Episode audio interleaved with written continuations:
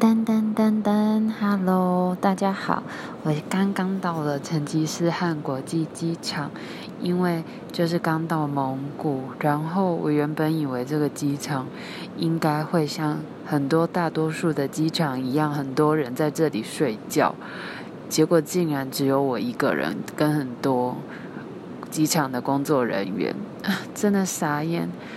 但是他们这边真的好便宜哦，过了一晚。就是我订的青旅，一个晚上只要一百多块台币，还有附早餐。然后离这边最近的 Tokyo Inn 是饭店，一个晚上也只要八百块，就有一个单人房，好傻眼。那为什么我要在这里机场过夜呢？没办法，因为我要在这里换钱，我不想要明天再跑来机场。而且我就觉得机场里面有暖气，也还蛮舒服的。好咯，我之后会更新我去蒙古的，就在蒙古的一些心得感想。然后呢，我想说，就是我一直很着迷于韩国女生，就是颧骨很高的那种长相。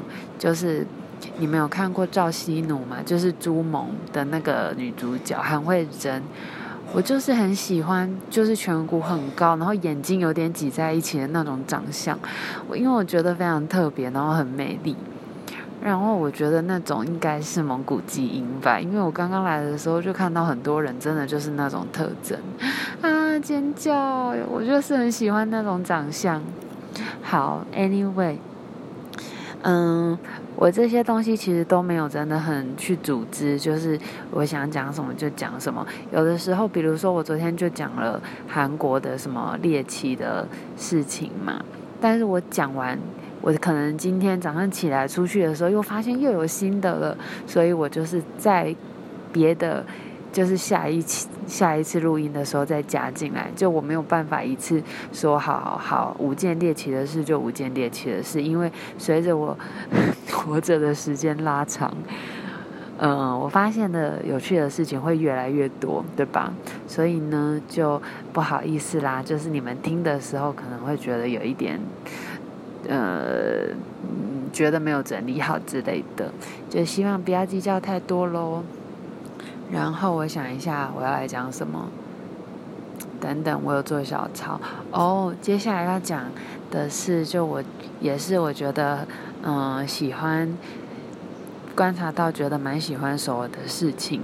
首先，第一个就是餐厅不限时，我觉得这个真的非常好。可是因为他们可能条件不一样吧，毕竟他们就地比较大。因为我在台北生活了很久，其实现在整个台湾也都是啊，毕竟地狭地狭人稠，然后常常吃火锅，我吃饭很慢，但是吃一个火锅他也给我限时一个半小时，然后去那种咖啡店也是限时两个小时，就真的跟朋友想好好的说话都没办法。就不现实的店真的很少，可是像首尔就完全都不现实，你想要做多久就做多久，然后想跟朋友聊天聊多久就聊多久，这点我真的非常羡慕。然后我自己觉得在台湾很多时候是很有压力的，因为就是一直要被现实，我真的很不喜欢被赶的感觉。我还记得有一次在台大社科院附近对面的一间餐厅吃东西，然后。嗯，就我真的吃的比较慢，我也不是故意的。然后时间已经到了，然后呃，店员就来跟我说时间到喽，然后我就说好好好，那我赶快再吃一下。但是他就直接跟我说，嗯，那不然我帮你打包好不好？我就觉得，嗯，真的蛮狠的，可是就也没办法。好，第二个是。嗯，我也不能说我这个是喜欢，但是就我觉得还不错。就我觉得很多人对韩国男生会有 什么欧巴的想象嘛，但是真的过来发现，即使我觉得他们没有脸，不是每个脸都长得很帅，但是我觉得比例上来说，韩国男生不管是性格或者是身材，都比较符合我们对于。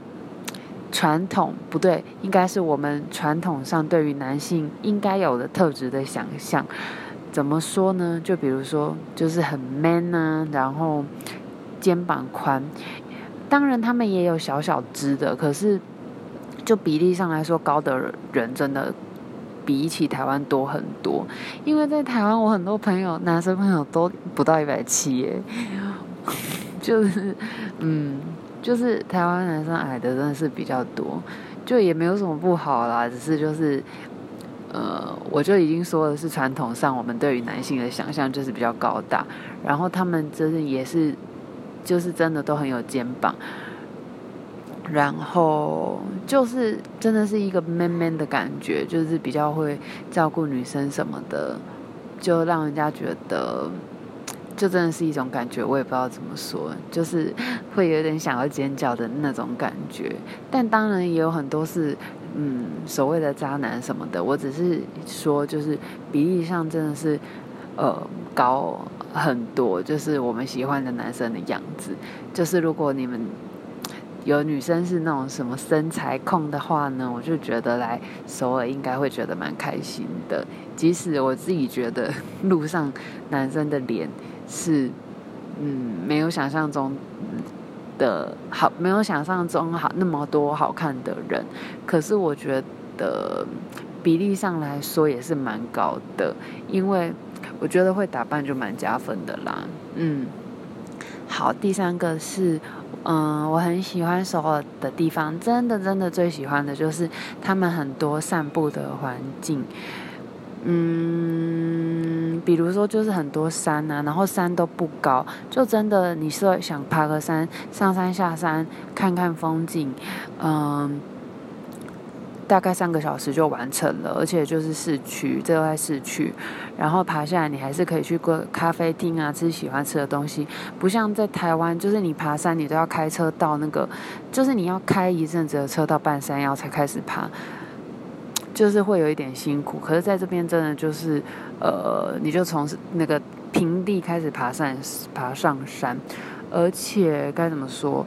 因为这边空气很干燥，所以其实不太会流汗，就不会很湿。因为在台湾，其实我觉得很累，是因为太潮湿了，然后你汗流的很多，一下子就觉得非常累。但其实也没有那么累，主要真的是因为天气的关系。然后，哎呦，我的小抄不见了。嗯，对啊，很多散步的地方。然后，你们知道首尔有那个汉阳城墙吗？就是很久以前，就是有点像小万里长城吧。就是在皇宫的附近，整个汉阳就有一个类似万里长城的城郭，称为汉阳城郭。如果是是城郭吗？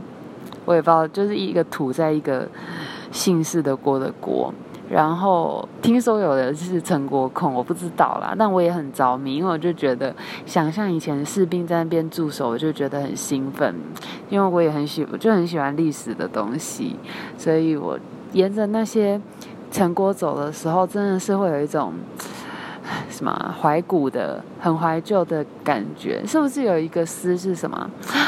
什么怀古、思古之迷情，巴拉巴拉之类的。哎呀，我忘了啦。反正我就觉得，常常嗯，散步的环境真的很好。然后我在首尔变得很喜欢走路，然后走路的时候真的心情也很好。嗯，对啊，这是我呃过去三年间就是有一些忧郁的困扰，然后。嗯，对我来说，就是真的是很孤单。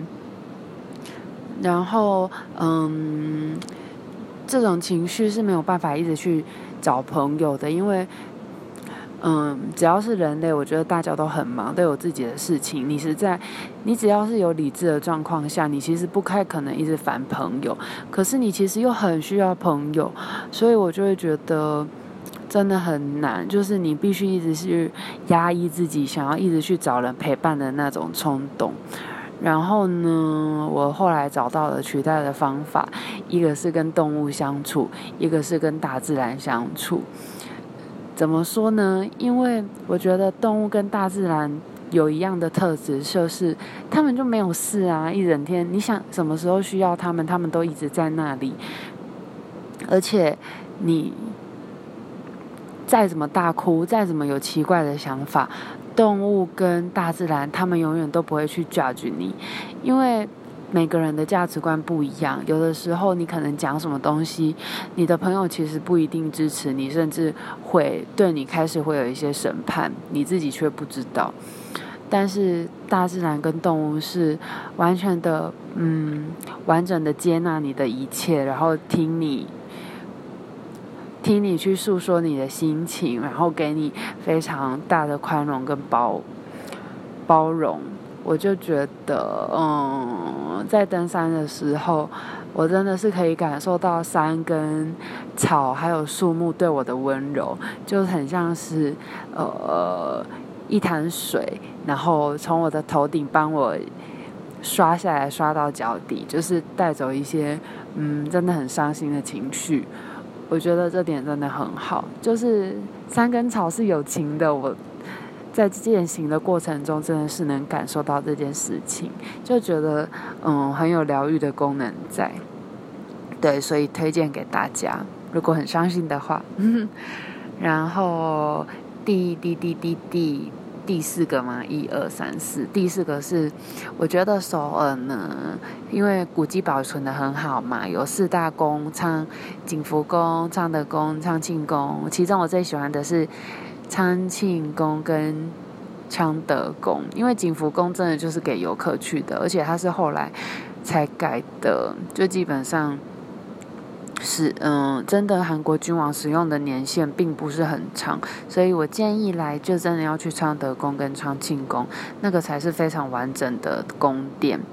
然后我觉得很棒，因为有的时候我就住在昌德宫附近，然后有的时候看一看那个史韩国的史剧啊，看一下就觉得，哎，这个就是什么什么。就看到我曾经看到昌德宫，然后就觉得哇，好想去昌德宫走一走。我就走出去二十分钟就到了，然后就可以看到我刚刚历史剧看到里面的东西。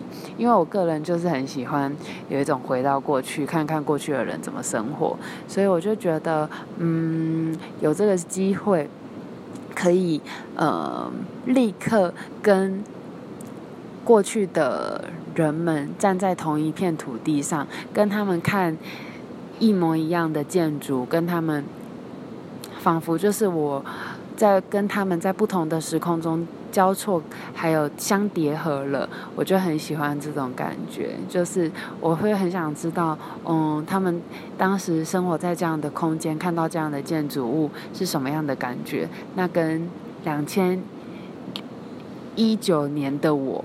是什么样的感觉？就觉得嗯，很喜欢这样子细细品味这个历史的洪流。对啊，然后就觉得哦，你什么时候想看古迹都可以去，不像在台北。说实在，我们也没什么古迹啦。但当然，台湾有自己可爱的地方。我只是说，就是真的很喜欢首尔的这个部分，就是你它也可以非常现代，但同时好像你跟它的过去也非常接近。嗯，以上就是我整理的喜欢首尔的部分，希望大家喜欢喽，拜拜。